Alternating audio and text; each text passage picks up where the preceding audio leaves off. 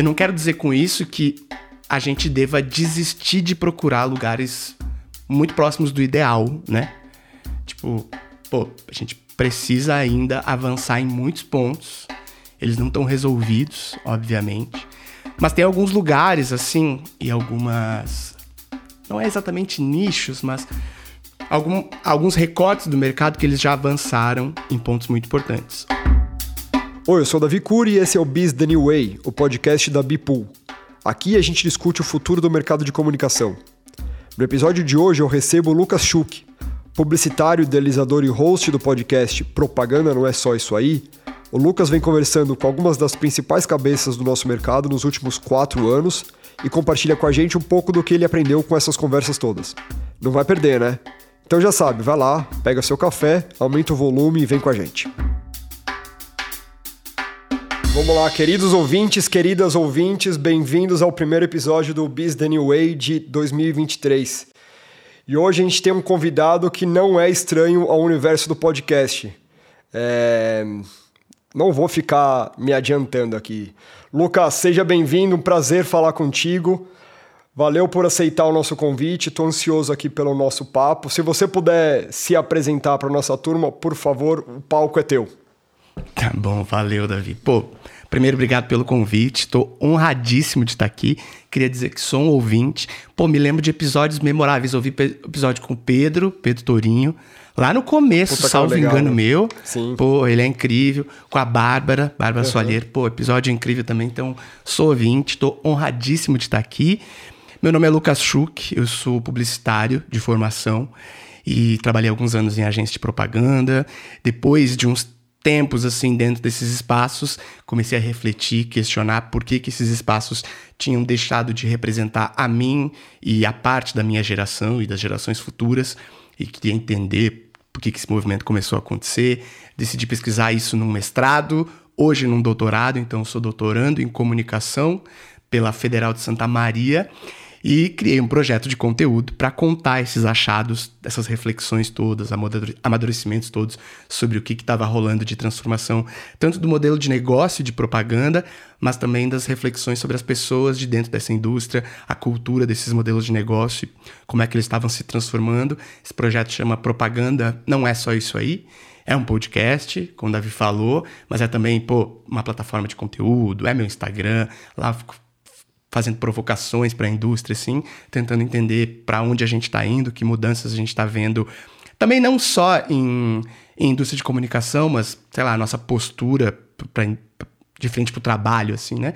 E, bom, e, em resumo é isso. Acho que a gente vai ter um papo mega legal aqui. Tô mega ansioso. Valeu pelo convite novamente. Muito legal. Cara, o seu podcast, é, é, a história é bem curiosa. Né? Eu não sei se ao início, quando você lançou o projeto, você imaginava é, que você estaria aqui setenta e tantos episódios depois e é um dos mais hypados no mercado, né? Eu já ouvi sobre o seu podcast em diferentes círculos de amizade, é, a maioria, sim, de, de publicitários, mas uhum. é interessante sem estímulo nenhum, pessoas citarem, puta, você ouviu aquele episódio do, do Lucas, propaganda não é só isso daí, então... Uh, e daí, ontem eu tava falando pra minha mulher, pô, vou gravar um episódio com o Lucas do, do Propaganda Não É Só Isso Daí, ela... Falei, conhece? Ela, se liga, Davi, foi eu que te apresentei o podcast dele. então, muito legal, cara. É, de fato, assim, um dos mais é, relevantes do nosso mercado hoje. Agora, você falou, começou como um projeto do, do mestrado, né? Quando você começou, uhum. assim, qual que era a sua tese inicial do mestrado uhum. e o que, que você aprendeu ao longo desses quatro anos, setenta e tantos episódios? Pode crer. É, primeiro vamos dizer assim, não tinha qualquer ideia que isso viraria 70 e poucos episódios. Eu lancei... Esses dias eu tava falando com um bom amigo, tava falando com o Passamani, da Mutato, e ele falou assim: ele sempre fala isso quando ele vem no podcast. Ele falou. Cara, eu, eu conheci o podcast antes dele virar um podcast, porque eu falava num fórum que a gente tava em comum, assim. Vou criar um negócio aí. E aí ele falou assim: Cara, eu não imaginei que seria uma parada tão importante para a indústria como foi naquele momento. Eu falei, cara, aquilo, me, além de ser muito honroso para mim, foi tipo assim: eu falei, caraca, naquela, naquela época eu também não fazia nem ideia que eu conseguiria me conectar com tantas pessoas. Uh, como eu falei, estou numa cidade do interior do estado do Rio Grande do Sul, tipo assim, bem desconectado do eixo Rio-São Paulo, então não, não tinha a menor ideia, sabe assim, além de ser um projeto independente, não tinha qualquer pretensão de enfim, uh, propor uh, mudanças de olhar crítico para a indústria, mas foi uma parada que, pô, me honra, assim, me orgulha demais, né?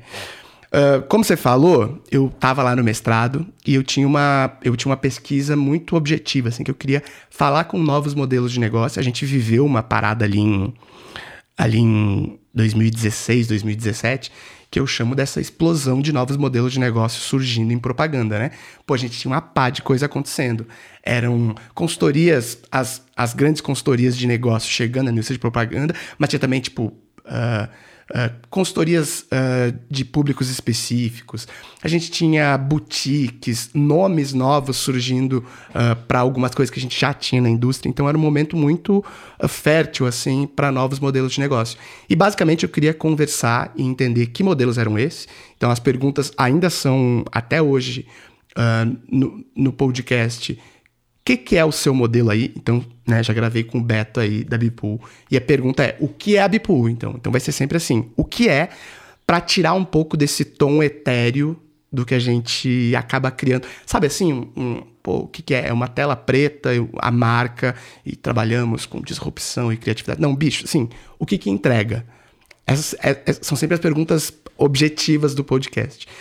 Nisso, a minha, minha pira era assim: como é trabalhar aí, né, nesses novos modelos, e o que que, o que que faz no dia a dia, sacou? E aí você me pergunta o que que eu aprendi, assim. Eu acho que o principal aprendizado desse tempo todo, porque eu tô falando lá de mudanças e transformações e tal, foi uma parada que eu jamais imaginei, que é assim, uh, que a indústria como um todo, mas assim, o mercado de trabalho como um todo, a gente precisa de bases estáveis para caminhar eu sempre fui esse profissional que, tipo, não, grande, grande atualizador de coisas, eu preciso estar sempre atualizado e, e transformando, e o dia a dia uh, não precisa de rotina, a, a, falta de rotina é, uma, é um ativo dessa indústria. Uh, isso pode dificultar muito o processo de mudança uh, e atualização, não só dos modelos de negócio, mas das pessoas, assim, sabe? O ser humano precisa de bases estáveis para caminhar, senão tudo se torna movediço demais. E isso acaba, a gente acaba perdendo pessoas, a gente acaba perdendo foco, a gente acaba perdendo propósito, a gente acaba perdendo cami o caminho assim estável para ter assim, né? Então, uma parada que eu aprendi muito nesse tempo todo conversando com essas pessoas foi uh, algo que eu nunca imaginei, que era assim, calma, bolinha no chão, o que a gente faz aqui, o que a gente entrega no dia a dia, para sair dessa, disso que eu falei, desse tom etéreo de podemos entregar de tudo e no fim das contas ninguém sabe muito bem o que a gente entrega. Então, assim, uh, eu jamais imaginei encontrar essa resposta, mas as bases estáveis, pilares saudáveis, firmes, né, dentro de cada modelo. Ó, isso aqui é o nosso a nossa entrega principal isso aqui é o nosso centro, é aqui que a gente vai. A gente pode ter outros caminhos e tudo, mas essas pessoas precisam entender nitidamente e rapidamente o que a gente faz, o que a gente entrega, para que se crie uma cultura forte da porta para dentro, para que elas saibam por que elas estão aqui. Esse cenário muito movediço que se criou ali de 2016 para frente, que tudo é tudo e nada é nada, tipo assim, todo mundo entrega tudo Uh, todo mundo é, uh, pode entregar qualquer escopo dentro de comunicação, acabou tornando, além de um mercado, em alguma medida, até um pouco canibal, assim, sabe? Começou a, a criar uma, uma falta de retenção gigante dentro da indústria, uma, uma falta de identificação, eu acho que é o principal, sabe assim? Ah, eu entrei nesse modelo aqui, eu não sei qual é o meu papel, eu nem sei pelo que eu tô aqui, sabe assim? Então, bases estáveis foi a minha principal descoberta e é até hoje, assim. Uh, os modelos mais interessantes hoje sabem, sabem muito bem, assim, uh, o que entregam, o que fazem e tal. Então, uh, ah, para mim, que era uma pessoa, tipo, porra, todo dia é uma descoberta, todo dia é novo. Não, tem dias que não tem que ser novo, tem dias que ser, tem que ser o, o dia a dia mesmo, a entrega do dia e etc, sabe? Bem interessante essa, esse ponto de vista e essa descoberta. No seu episódio mais recente, aliás, você fala que não existe agência perfeita, obviamente. Papo Mas o que, que, você, que, que você tem visto, assim, das principais, dos principais avanços em termos de modelo, filosofia? O que, que você acha que as agências brasileiras têm, têm avançado nos últimos anos? Uhum. É, assim, vamos lá. Esse episódio deu uma boa circulada aí, de fato. É um episódio que eu faço um, um meia-culpa, porque eventualmente lá nesse começo que eu contei, eu, eu posso ter acabado meio que dourando a pílula, assim, de tipo, que essa agência perfeita ela podia existir, essa empresa perfeita podia existir. Eu não quero dizer com isso que a gente deva desistir de procurar lugares muito próximos do ideal, né? Tipo, pô, a gente precisa ainda avançar em muitos pontos. Eles não estão resolvidos, obviamente. Mas tem alguns lugares, assim, e algumas. Não é exatamente nichos, mas algum, alguns recortes do mercado que eles já avançaram em pontos muito importantes. Obviamente que vou trazer aqui o ponto de diversidade e inclusão. Uh, seis anos atrás a gente teria uma conversa muito diferente, não é? Sobre onde, onde estamos em diversidade e inclusão dentro dessa indústria, né? Jornadas mais humanas, sustentáveis. Então hoje a gente tem empresas com metodologias que trabalham quatro dias na semana, que diminuem as horas de, de trabalho, que oferecem mais benefícios, né? E uma parada que eu acho que a gente está avançando e que eu acho que eu não vou dar como resolvido aqui ainda, mas é um, vai, um, um indício do que eu acho que pode ser um, um dos próximos avanços é a gente entender nessa indústria que, de novo, a gente está engatinhando nisso, mas vamos lá, uh, que rotatividade ele é um problema e não uma característica, não um ativo dessa indústria, sacou? Vamos lá. Uh, a gente sempre vendeu a indústria de propaganda, e aqui estou olhando realmente para propaganda, se você for de outra indústria, assim, uh, tente aplicar isso para a sua área, mas vai. A gente sempre vendeu a indústria de comunicação como ela muito rotativa e isso trazia um frescor para comunicação. De fato, pô, é verdade. Diversidade, como eu falei antes, é mega importante pro, pro básico de criatividade, assim, você ter inputs diferentes, leva outputs diferentes, né? Tipo assim, dia 1 um de, de, sobre criatividade. Mas o ponto é, rotatividade não se... Uh, diversidade não, não é a mesma coisa que rotatividade, tá? Então, quando a gente precisa construir marca ao longo prazo, né? Quando comunidade passa a virar uma palavra-chave dentro da indústria de comunicação, você trocar a cada seis meses a, a, equipe inteira que cuida de uma marca, isso não é saudável. Sabe? Isso não é salutar. E aí, quando a gente começou a investigar os motivos da rotatividade, aí a gente viu que, pô, pelo amor de Deus, essas pessoas estão saindo porque elas estão saindo adoecidas daqui de dentro, porque elas não aguentavam mais, né? Porque, sei lá, os benefícios não eram suficientes, porque a gente estava perdendo. Uh, pessoas para a indústria de tech, porque os benefícios lá estavam melhores, porque a galera basicamente resolveu perguntar para jovens e dizer assim: o que, que, você esperava então do mercado de trabalho? Ah, eu esperava CLT, férias e, e aí a indústria de uh, finanças estava lá, tava dando isso e a galera estava indo para lá, né? Então, eu acho que a gente começa a engatinhar e perceber que para construir marcas ao longo prazo, uh, você tem que conhecer aquela marca há muito tempo. E aí, bom, então eu preciso reter pessoas por mais tempo. E essa rotatividade que a gente vendeu, não é? Uh, por muito tempo como um ativo, ele era um problema. Ele é um problema hoje e não mais uma característica legal, assim e tal. Então, é um princípio de um avanço que eu começo a ver rolar mais nas rodas de conversa. Não tô, de novo, não estou dizendo que está resolvido, acho que é um, um caminho, assim. A gente tem uma indústria que, pô, bicho, se você olha a, a, o jeito de fazer pesquisa mais simples do mundo, que é olhar no LinkedIn, abrir o perfil da agência e dizer quanto tempo as pessoas duram lá, é um ano e meio, dois anos. uh, uh, indústria com tanta rotatividade assim, né, que você pega, você pode, pô, no meio da pandemia, equipes inteiras foram substituídas. Uh, para um gerente de marketing, cara, isso é o caos, assim. A todo momento tem uma pessoa nova na reunião e você tem que explicar de novo o que é aquela marca. Saca assim, é muito difícil você pegar o ritmo da marca, entender o que é aquela comunidade e, enfim, começar a trabalhar para isso, sabe assim? Então, eu acho que esse é uma das, das. Além de diversidade, além de jornadas mais humanas, a gente começa a ver que cultura forte retém pessoas e, portanto, lá na frente a gente vai ter mais. Uh, mais solidez assim no conteúdo para criar marcas fortes, sabe assim?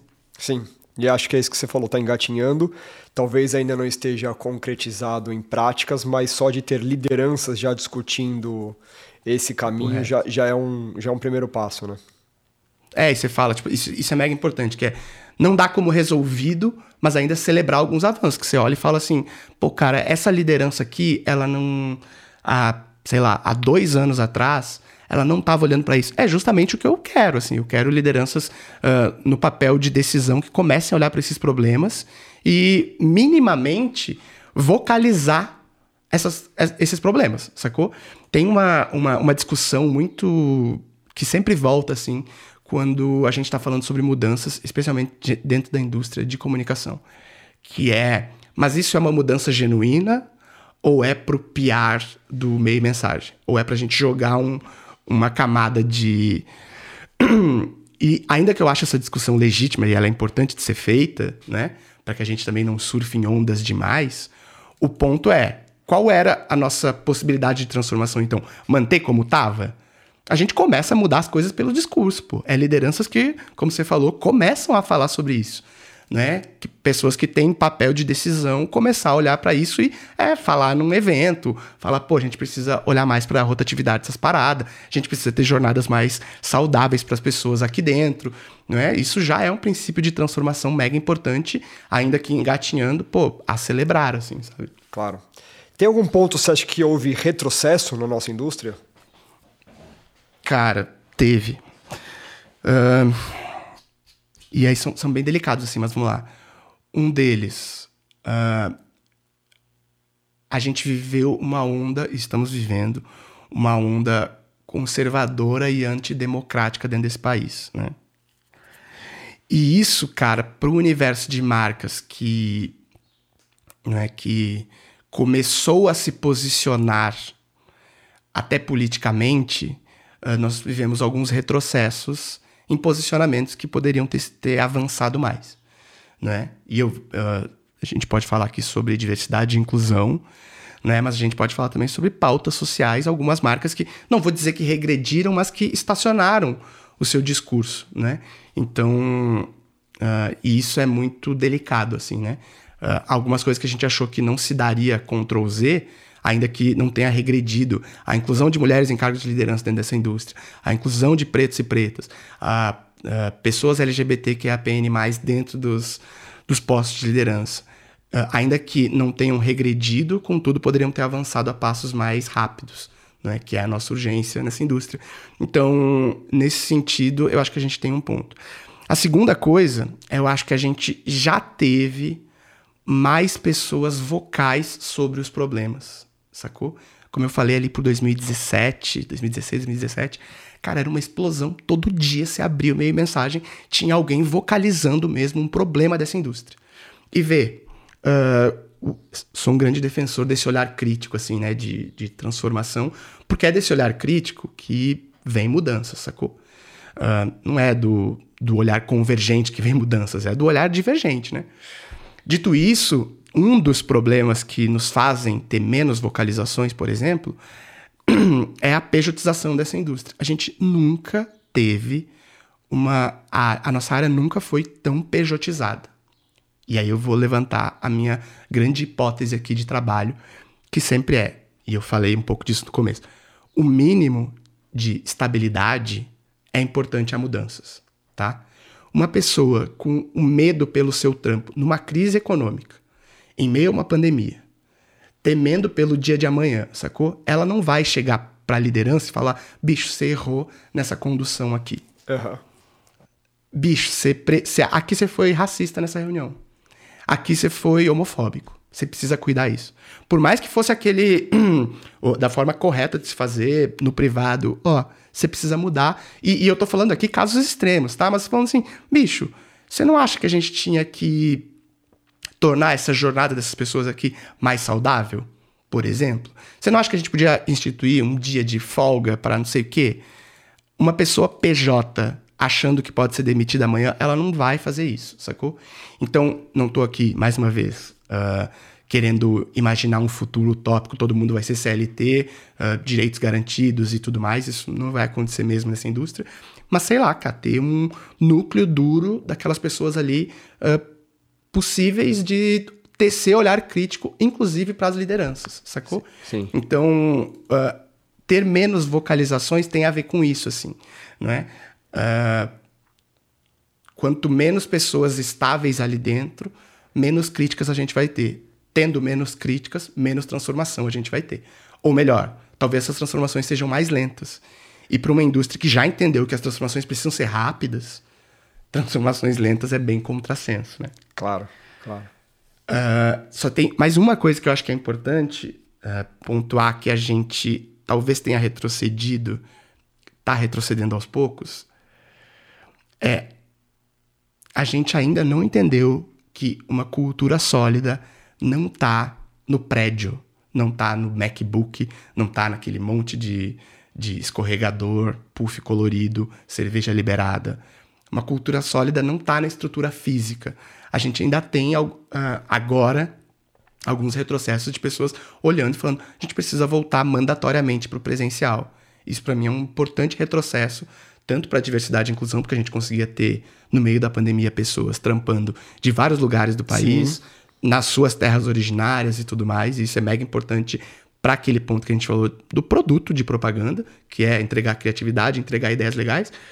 Mas também a gente começou a ter pessoas, pô, se deslocando, trânsito, porque a gente tem essa cultura do físico, uma vez que eu, pô, eu tenho um escritório legal aqui pago, essa coisa precisa usar. E uma segunda coisa ligada a isso é esse microgerenciamento que há nessa indústria. É, ah, peraí, primeiro, ah, nessa indústria não. Há em todas as indústrias. Ontem eu estava lendo a notícia que o CEO lá da Disney mandou todo mundo tem que voltar para presencial. Então não é só dentro dessa indústria. Mas isso é microgerenciamento puro, assim, você não tem... Qual, esse trabalho que a gente viu durante a pandemia, que podia ser feito totalmente de forma remota, querer voltar ou é para ocupar o prédio físico, sabe qual é?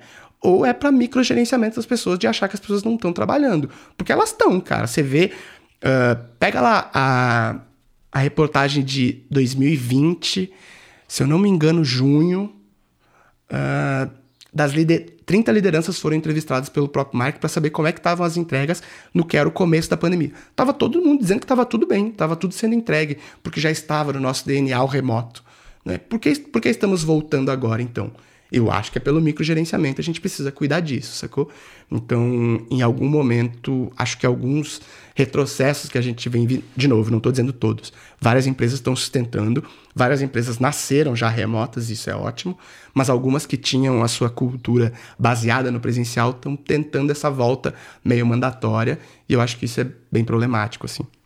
É, isso é, isso, é, isso é um tema interessante, né? Que você vê lideranças como Elon Musk também mandando voltar, e daí, cara, você, você, tá, você tá ali preso a um modelo que acho que o, o, o próprio termo que se usa em inglês, que é aquele 9 to 5, que uhum. define muito bem, né? Você, afinal, você é contratado por, pelo tempo que você está presente no lugar ou você é contratado pela, pela entrega que você tem que ter? Eu acho uhum. que é muito o raciocínio de estar aqui presencialmente quer dizer que eu estou trabalhando? Não.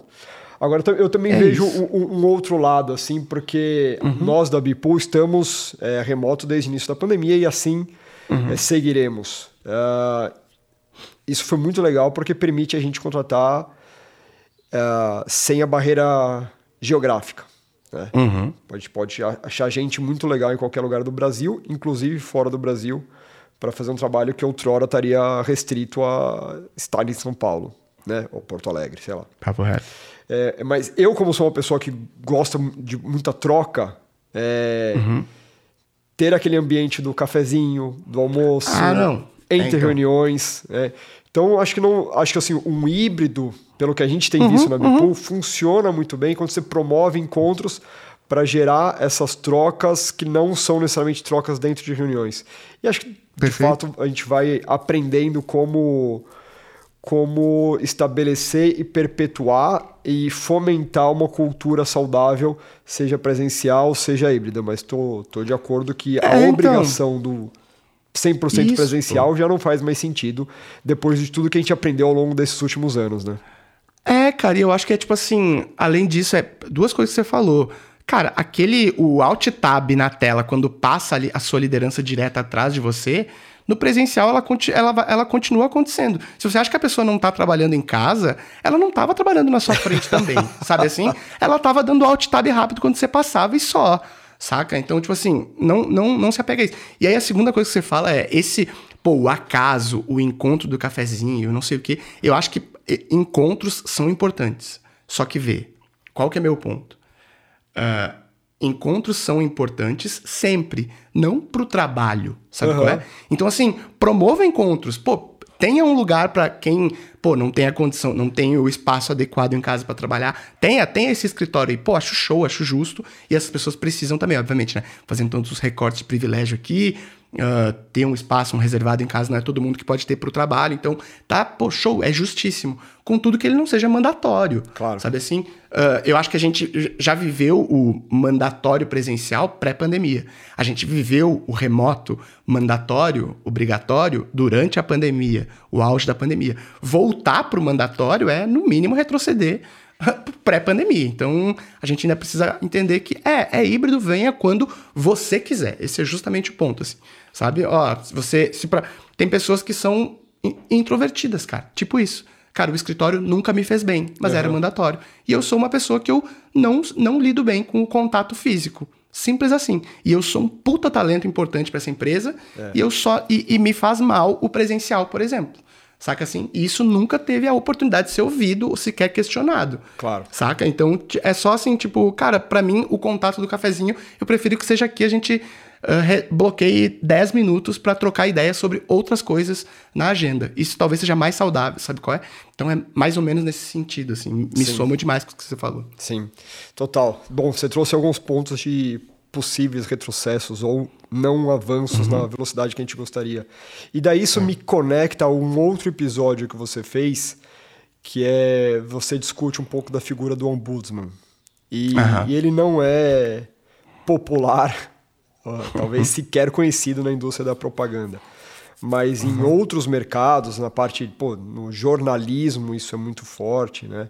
Fala uhum. um pouco assim do. Traz um pouco de, desse episódio que você tá. refletiu sobre o ombudsman e quais são os possíveis, ou seriam os possíveis benefícios de implementar essa figura na, na propaganda. Tá bom. É, esse episódio foi um outro episódio que, pô, curiosamente esse episódio tem voltado, assim, uh, nas minhas conversas nas últimas semanas. É um episódio que eu tento refletir sobre um, o cargo que. É, chama o cargo que falta na propaganda, eu acho. E é. O, o, o profissional de ombudsman em jornalismo era um cara que. Duas coisas mega importantes. Ele tinha a liberdade de ter uma coluna no jornal para falar o que ele quisesse, sem que isso passasse pela editoria.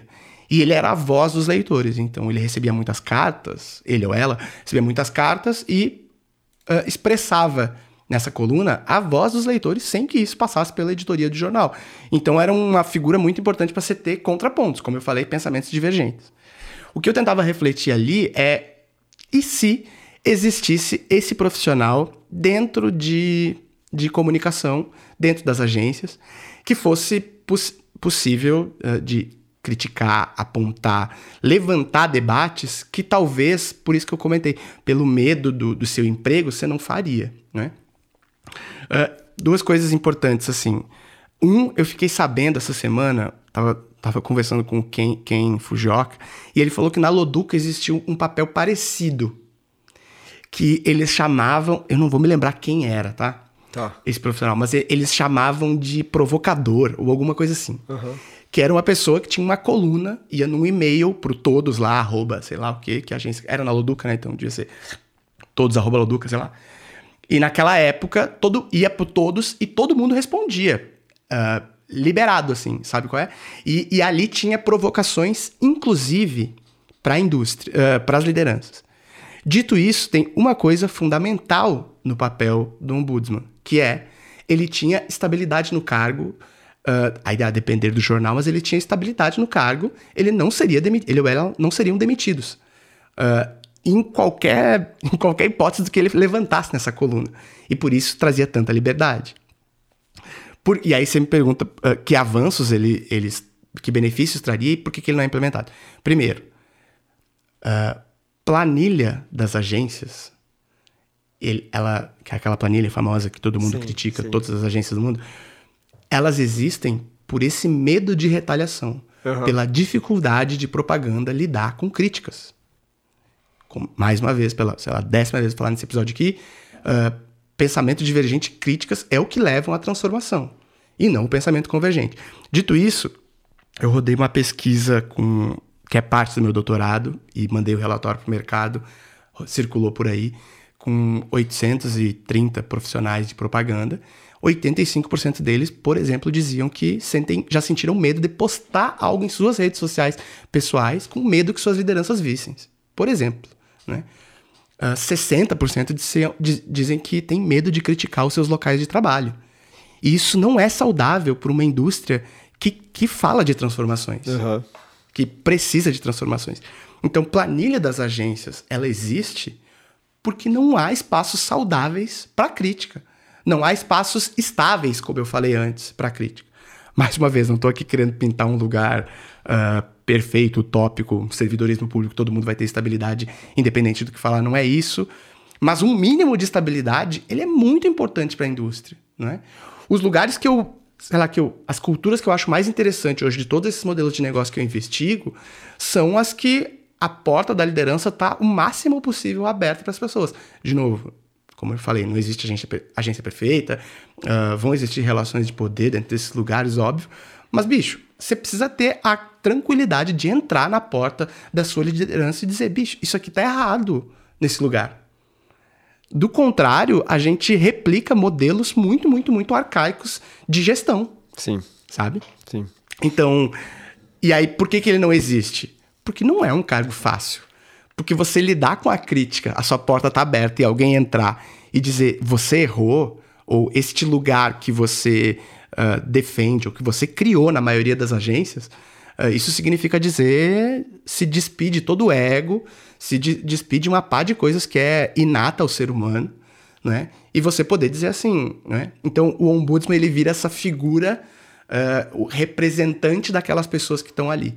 Né? Então, pô, continuo defendendo a possibilidade, a necessidade desse cargo. Claro, não vai ser nesses termos do que era o ombudsman para o jornalismo, mas pode ter uma pessoa que seja que tenha uh, uma coluna que ela esteja liberada para falar o que ela quiser, sabe assim? Uh, provocar qualquer mudança em qualquer sentido e ela tem uma estabilidade no emprego. Uma pessoa que seja, sabe? Eu Sim. acho que funcionaria, assim, é um bom experimento a ser feito, sei lá. Bem interessante. É, acho que me chamou a atenção porque eu lembro, eu trabalhei, é, não sei se chega aí no, no, Sul, mas a TV Cultura, que é uma TV pública claro. da, daqui do estado de São Paulo, né? Uhum. E quando. Acho que foi logo quando entrei lá, tinha a figura do Ombudsman. Não lembro se todo o período que eu fiquei, eu fiquei quatro anos na TV Cultura.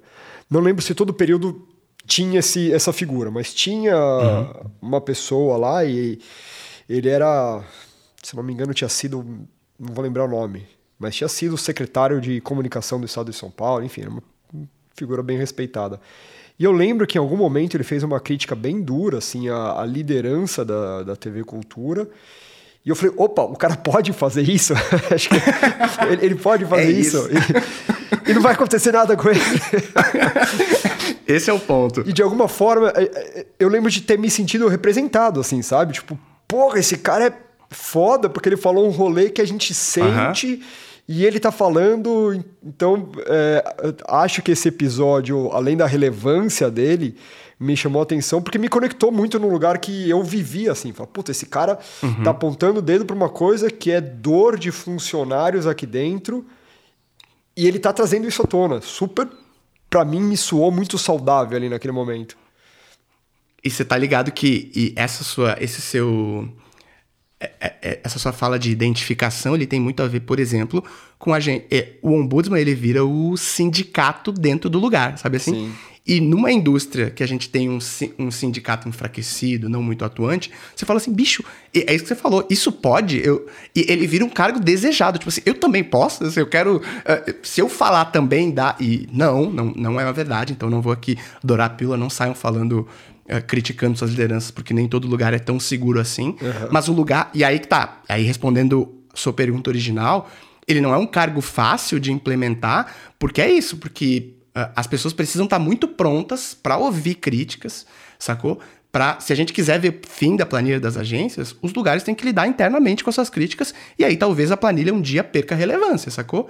De tipo, sim, eu posso criticar via ombudsman, eu, eu tenho essa liberdade que um ombudsman teria. O ombudsman é a figura uh, que o, o objetivo dela é que ela tenha fim. Uhum. Que não precise passar pelo ombudsman e todo mundo tenha aquela mesma liberdade de criticar e se identificar tal qual você se identificou com essa figura, sacou? Claro, pode crer. Interessante isso. A gente faz um exercício aqui de, de imaginar como seria. E daí essa, uhum. essa é a minha próxima pergunta. Assim, o que, que você imagina que são os modelos ou filosofias uhum. é, que, que vão fazer agências prosperarem nos próximos anos? Quais, quais são os tipos de agência seja lá por uhum. qual ou quais características que você acha que vai, vai ou vão pro, prosperar nos próximos anos? Tá. Primeiro que se eu, se eu, se eu soubesse esse, esse, essa resposta, Davi, nós estaríamos agora numa ilha, eu e você, tomando bons drinks, e eu teria vendido essa resposta já por milhões de dólares, né? Não tem essa resposta. Tenho algumas ideias, vai, mas uh, vamos lá. Filosofias, eu acho que a, as empresas que adotarem transparência entre liderança e força de trabalho, transparência total. E aqui eu estou falando de, de novo, tudo parece muito utópico. Já fiz um episódio sobre utopias lá, assim, tudo parece muito utópico, mas o que é a vida se não você buscar um ideal mesmo que ele seja inatingível?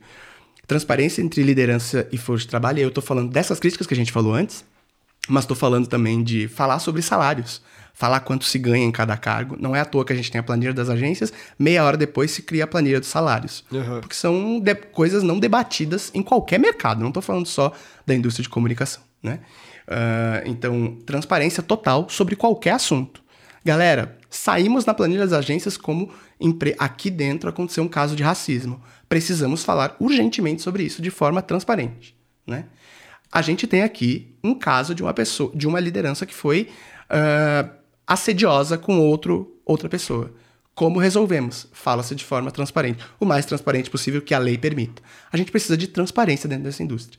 Todos os problemas que a gente tem hoje, né, que uma figura do ombudsman seria necessário, os motivos pelos quais as pessoas me chamam no inbox e falam assim: caraca, eu tenho até medo de compartilhar isso porque meu chefe pode ver, é porque esses problemas eles foram por muito tempo negligenciados e silenciados, né? novamente, isso não é um problema só da indústria de comunicação, isso existe em todas, mas não é, especialmente para um mercado que se diz uh, tão voltado a mudanças, isso não é saudável que as conversas importantes aconteçam, os elefantes sejam tratados na mesa do bar e não na mesa de reunião. Esse é o ponto. E, e, os assuntos que estão na mesa do bar, de força de, entre força de trabalho e lideranças, elas precisam estar na mesa de reunião e não na mesa do bar. Não que elas não devam estar na mesa do bar, eu sou a favor disso.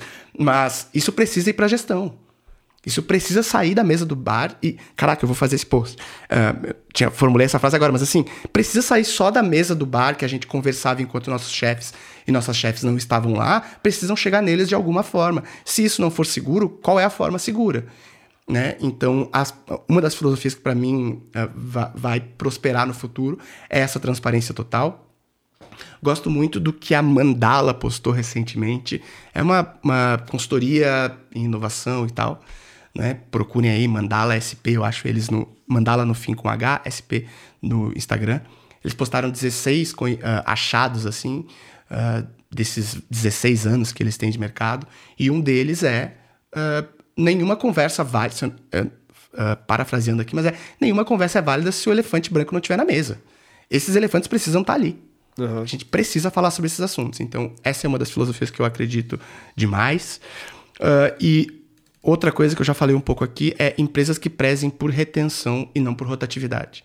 Eu acho que essas têm mais chance de prosperar no futuro. E aí, modelos, tentando achar uma resposta aqui, de novo, não tem essa resposta, mas modelo que coloque a vida das pessoas acima do trabalho, eu acho que é um deles, que vai ter lá, sei lá, vou dar, jogar qualquer ideia uh, bobagem assim que passa pela minha cabeça, mas sei lá, uma reunião semanal para falar sobre saúde mental, um dia quinzenal que você tenha de folga para trabalhar em projeto pessoal, uh, uh, sei lá, coisas que já acontecem hoje, pagar terapia e psiquiatra, Zen Club, sei lá o que seja, modelo para cuidar da saúde mental das pessoas. Uh, licença paternidade e maternidade estendidas, por exemplo. Todos esses tipos de coisa que coloquem a vida das pessoas acima do trabalho, a gente vai viver. A gente está vivendo hoje, mas a gente vai viver. Uh, todas as tendências apontam para geração mais adoecida que a gente já viu mentalmente e também a geração que mais preza pela sua vida antes do trabalho. Não que o trabalho não seja importante, mas reequilibra a sua vida. Quiet quitting, a grande renúncia, todos esses movimentos aí que a gente está ouvindo falar são indícios do que ainda vai vir pela frente. De uma geração que, não que ela não se importe com o trabalho, mas tem um peso menor. Então, esses modelos eu acredito que vão prosperar porque vão chamar mais atenção de talentos importantes, né? Então, tentando responder modelos fazendo um grande exercício de futurologia aqui. Não acreditem em mim, não apostem na bolsa baseados nisso, mas uh, chutaria esse tipo de coisa. Não, são, são bons pontos, cara. Você acha que tem alguma, alguma indústria, algum segmento que está um pouco à frente nessas questões que você pontuou? É, seja cara, eu vou dizer assim, práticas uh -huh. gerais, etc. Eu vou dizer que uh, uma, isso, é, isso é bem importante no que você pergunta o, a indústria de publicidade, ó, vamos lá, com toda a calma, vou fazer, falar essa frase aqui.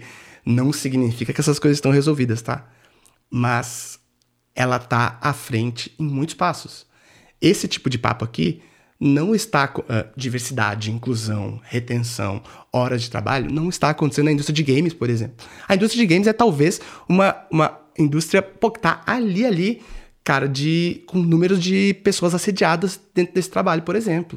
A indústria de tech é uma indústria que te cobra mentalmente demais também, saca assim? Então, não estamos aqui falando que a, a indústria de publicidade é a pior delas, ou que também uh, outras estão muito à frente. Né? Então, não, não vou te responder ob objetivamente que indústria está melhor ou pior, mas eu queria dizer que Uh, esses debates como diversidade e inclusão, por exemplo, chegaram muito antes em propaganda do que, do que chegam, uh, do que estão chegando hoje. O debate de raça está começando a acontecer em algumas indústrias, por exemplo, sacou?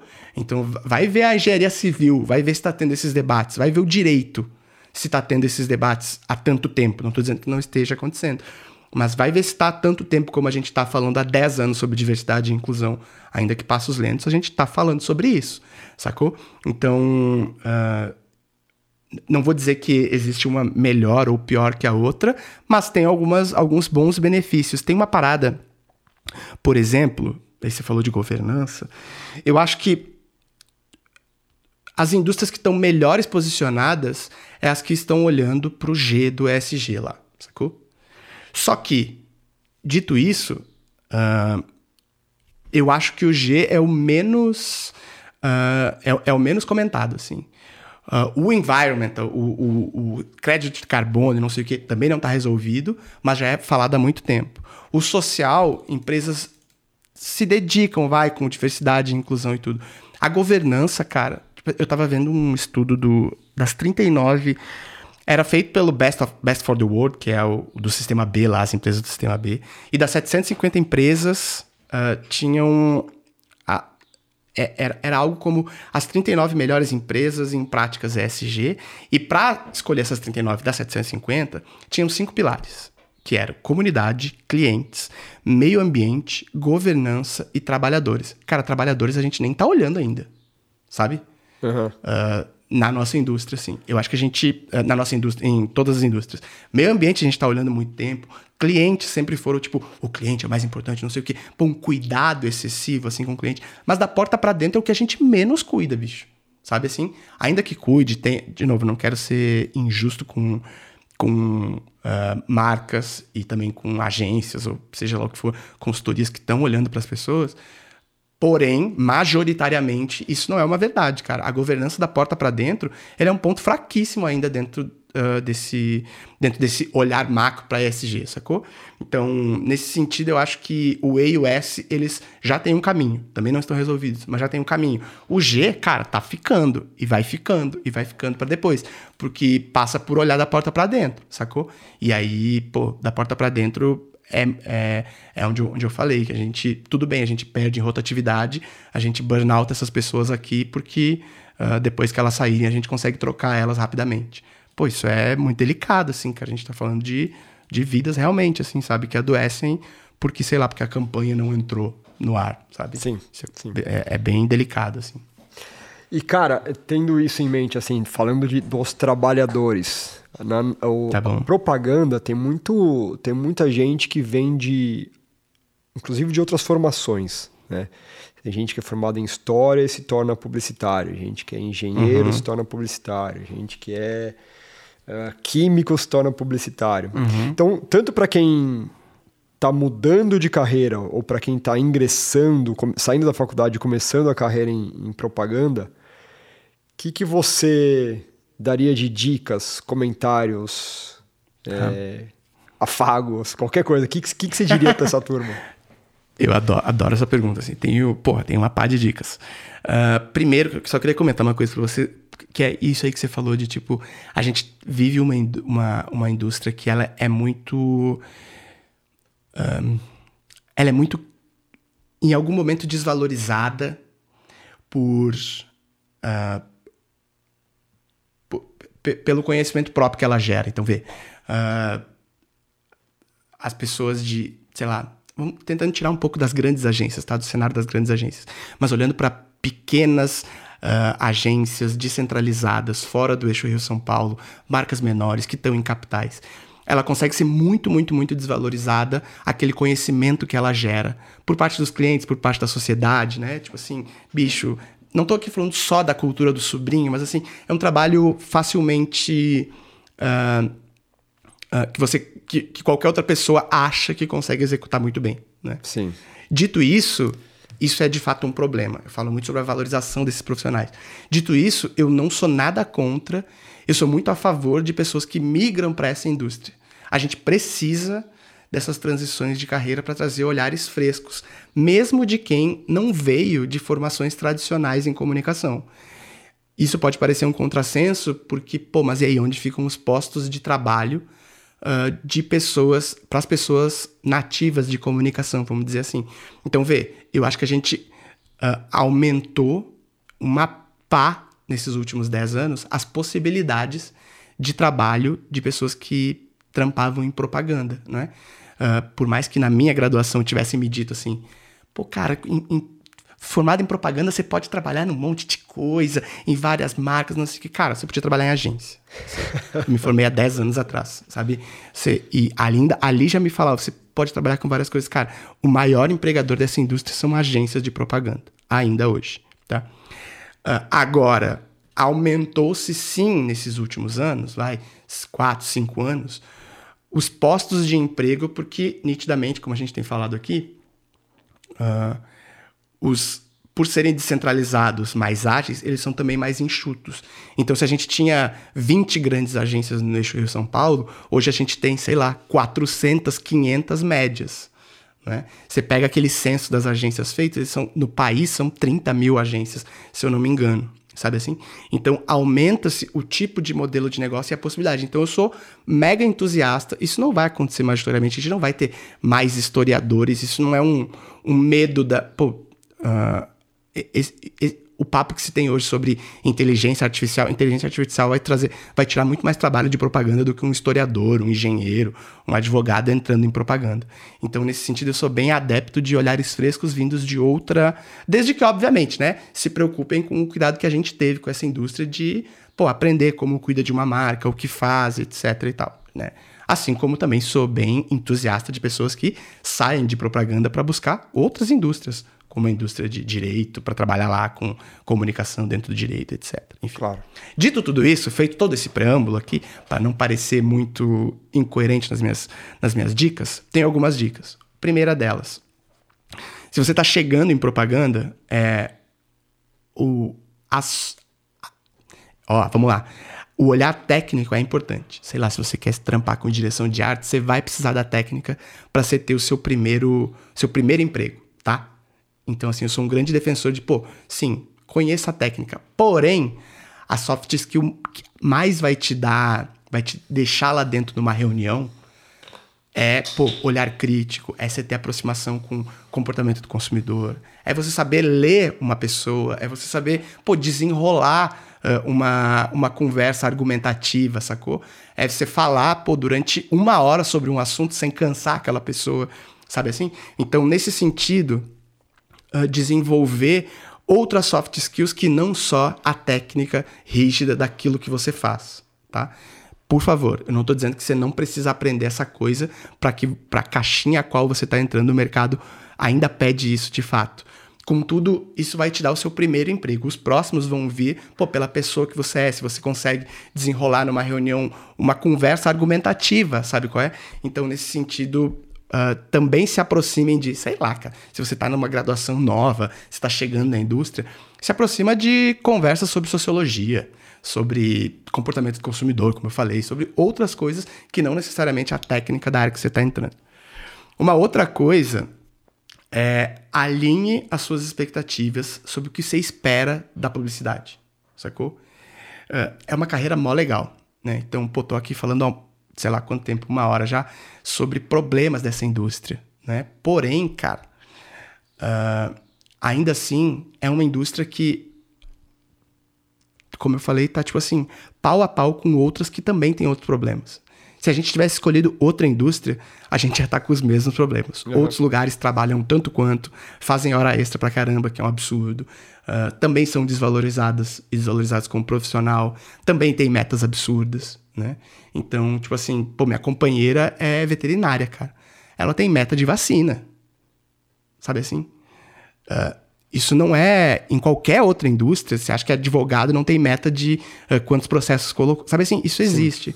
Claro. Né? Então, então a gente não estaria melhor ou pior em outra área que a gente tivesse escolhido, tá? Dito isso, alinhe suas expectativas sobre o que, que você espera de propaganda. É uma carreira mó legal, tem lugares que estão tentando ser lugares sustentáveis, como eu falei, mais humanos, lugares descentralizados, que estão procurando gente de outros lugares do país para trabalhar e tendo resultados maravilhosos, muito maiores do que a gente já teve em propaganda, não é? Mas ainda assim, é um trampo, cara. É 95% do tempo você vai estar tá fazendo um trabalho de escritório. Falo isso para desromantizar uma ideia de quem chega em propaganda ou quem tá chegando, mas também para tipo assim, não para nos colocar num trabalho pô, chato e tal, não, não é isso, mas é para você realmente alinhar essas expectativas que vai ter o uh, 95% do tempo é um trabalho que são coisas bem manualísticas, inclusive 5% do tempo é criando coisas incríveis. Ai, que legal. Bicho, é um trabalho de escritório de criar comunicação, responder a problemas. Sabe assim? Sua vida não vai ser um qual... episódio de Mad Men. não vai ser. Então, tipo assim, tem um episódio muito bom, que eu adoro esse episódio, tô pra escutar ele de novo no podcast, com o Thiago, Thiago Lopes. Na época ele era VP de marketing da Netflix. É um, um amigo incrível, ele, e ele fala uma parada que assim, bicho, não vai cair todo dia na sua mesa um filézão de um briefing incrível. Uhum. Vai ter dia que você vai ter que só. E tinha uma professora minha que ela falava muito isso. Ela falava assim: cara, emocionar, fazer chorar com awareness é muito fácil. Eu quero ver você emocionar uh, com campanha de fim de ano, com Natal. Quero ver você fazer chorar vendendo coxinha da asa a R$12,90. Sabe assim? Esse é o ponto, saca? Então, nesse sentido, é alinhe suas expectativas. 90% do tempo é um trampo de escritório, cara. É, é isso que a gente faz. É. Né? Mas tem 10% do tempo que é mó legal, é criar campanhas, é conversar com pessoas realmente incríveis que conseguem ficar falando aqui 52, 3 minutos aqui uh, sobre várias coisas no seu dia, sabe assim? E aí, minha última dica é. Uh, um momento que está muito ligado, com, uma, uma dica que está muito ligada com o momento que eu vivo agora. Não entre no mercado de trabalho sem estar fazendo terapia. Então, vai. Uh, no mercado de trabalho, nessa indústria ou em qualquer que seja. Uh, isso com todos os recortes de privilégios, se você não puder pagar por terapia, procure o CAPS da sua cidade, Centro de Atendimento Psicossocial. Você precisa cuidar da sua cabeça, especialmente as gerações que estão vindo por aí. Uh, não é um mercado fácil, ao mesmo tempo, não, o mercado de trabalho não é fácil.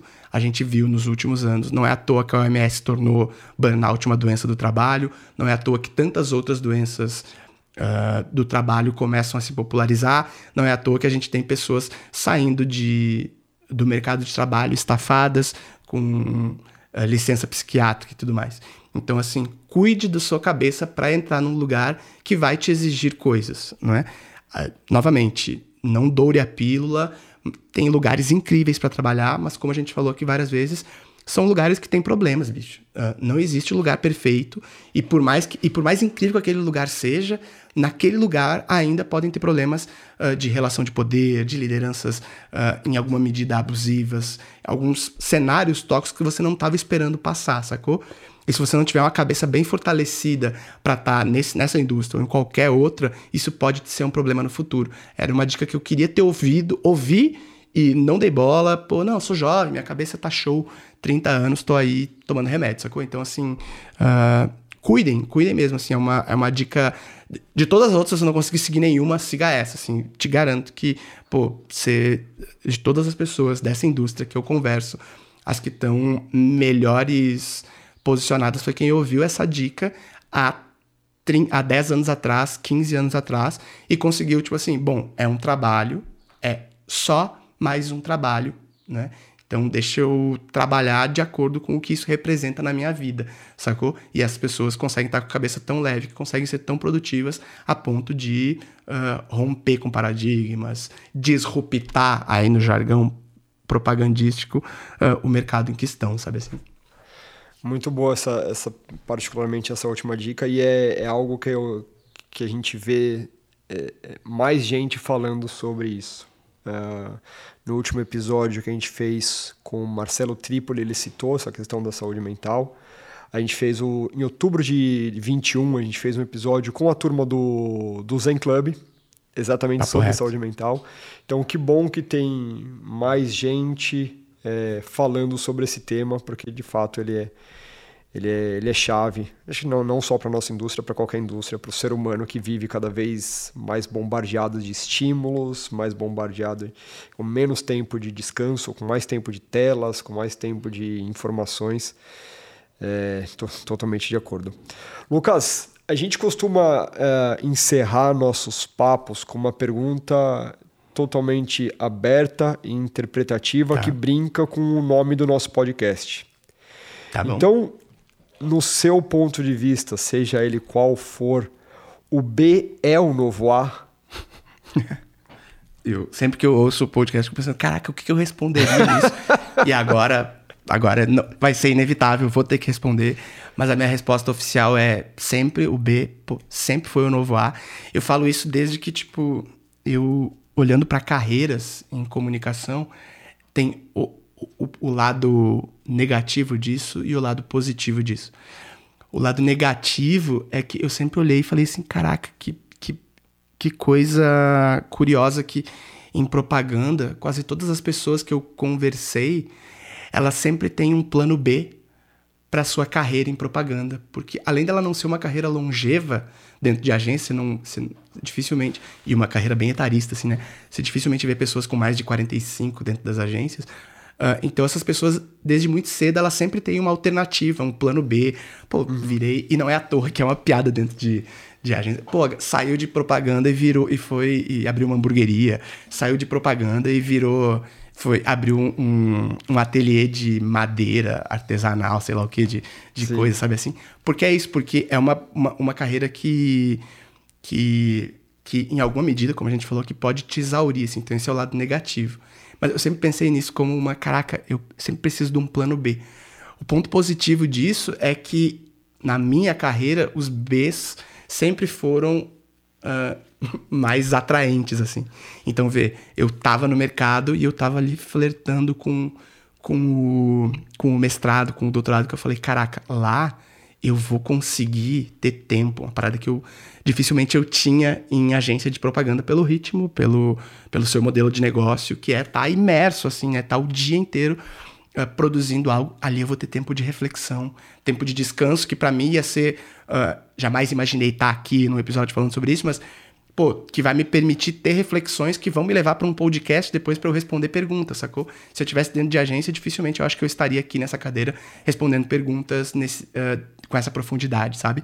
Então, quando eu estava em agência, eu estava nesse, pô, esse meu plano B aqui de mestrado, de doutorado, pode me ser muito bom para para eu ter tempo de reflexão. E agora que eu tô saindo, daqui um ano eu saio do doutorado, eu já tô de novo assim, peraí, agora meu plano B é voltar pro mercado e tentar mudar de dentro. Então, tipo assim, Uh, ah, para mim, sempre as alternativas foram caminhos muito mais interessantes do que do que aquele caminho principal, sabe assim? Não à toa comecei um, um, um projeto de conteúdo, podcast, etc, para falar com modelos alternativos de negócio, outras coisas que estavam surgindo, porque para mim o, o, o, caminho B, ele sempre foi, uh, por ele estar tá mais mais escondidinho, mais pela lateral, mais pela tangente. Eu, como me descrevo ali como um introvertido, ainda que fale muito, uma pessoa que gosta de pô, tá em casa e não sei o quê, o B sempre me foi um caminho muito mais uh, saudável e muito mais aprazível, assim. Então, pô, me somo demais, o B certamente é o novo A. Muito legal. Lucas, queria te agradecer novamente, não só pela, pela sua presença no nosso podcast, mas pelo seu projeto, que se ele começou de forma, vou colocar entre muitas aspas, egoístas tá para o seu próprio benefício, hoje ele presta um serviço para um mercado que ouve, é, você ajuda a refletir, você ajuda a divulgar mentes pensantes que estão desafiando modelos, que estão trazendo novidade, trazendo frescor e que estão ajudando a fazer da indústria da propaganda, como você falou, uma indústria que está, inclusive, à frente de muitas outras em muitos temas. Continua sendo legal para caralho trabalhar em propaganda. Uhum. É, e obrigado pelo serviço que você tem prestado aí para todos nós. Do nosso lado aqui, seguimos é, agora ainda mais seu fã, ouvintes do seu, do seu podcast. E quando você estiver aqui por São Paulo, por favor, nos avise para a gente marcar um, um, o que? Um chimarrão? Um, um mate? Vamos, pô, que isso. Pô, obrigado. Tô realmente feliz. Uh, feliz com o convite, feliz pelas trocas. E esses elogios vindo de vocês, pô. A Bipu é um dos modelos que tava. Já falei pro Beto isso várias vezes, assim, que tava lá, tipo assim, no meu, no meu radar há mó tempão desde que eu comecei o projeto. Então. Uh, pô, vindo de vocês é realmente mega importante para mim. Sou mega fã, esperando aqui o convite para trampar junto com a Bipu, então me manda esse convite aí, pô. e, pô, tô te esperando lá pelo podcast também. Valeu demais pelo convite, pelas trocas e vamos marcar um chimarrão. E aí, o que, e o que, que eu vou para aí e ofereço o que daí de Paulista? Não sei também. Aí você me fala, mas, pô, vamos marcar esse, esse chopp. Vamos marcar. O, o, o chopp com pastel. Então pronto, então é isso. Valeu Fechado, demais. Lucas. Muito obrigado, cara. Forte abraço.